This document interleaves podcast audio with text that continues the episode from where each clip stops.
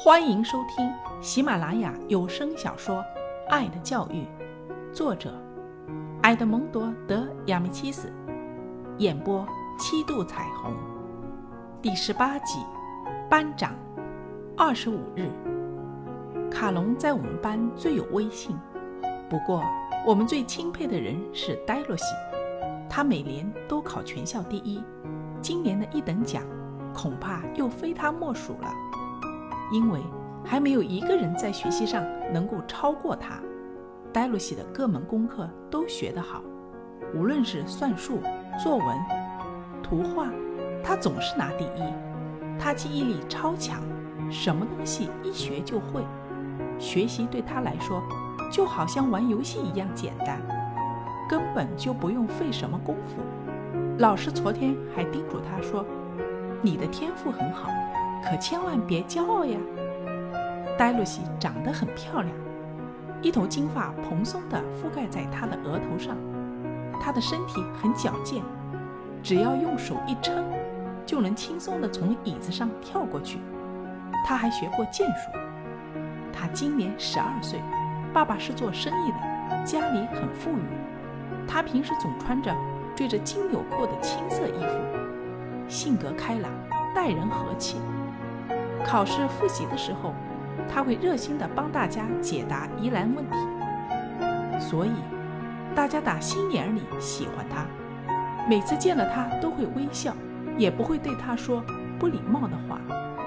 只有罗比斯和弗兰蒂不喜欢他，华蒂尼也用嫉妒的眼光看他，可是他对此却毫不放在心上。戴洛西当了班长。在教室里走来走去收作业本的时候，大家都要去拉拉他的手致意。他经常从家里带一些画片送给全班同学，还绘了一幅卡拉布里亚地图送给那个新来的同学。他送东西给大家的时候，总是笑眯眯的，好像不把他放在心上似的。他也从来都不偏向谁，对谁都是一样的好。我有时候学习上赶不上他，也会觉得很难过，觉得自己比他矮一截。其实，我也和华丽丽一样，对他很不服气呢。每次我遇到一道难题，怎么也解不出来时，会不由得想到，戴露西，也许早已经把这道题做完了，就有些气恼。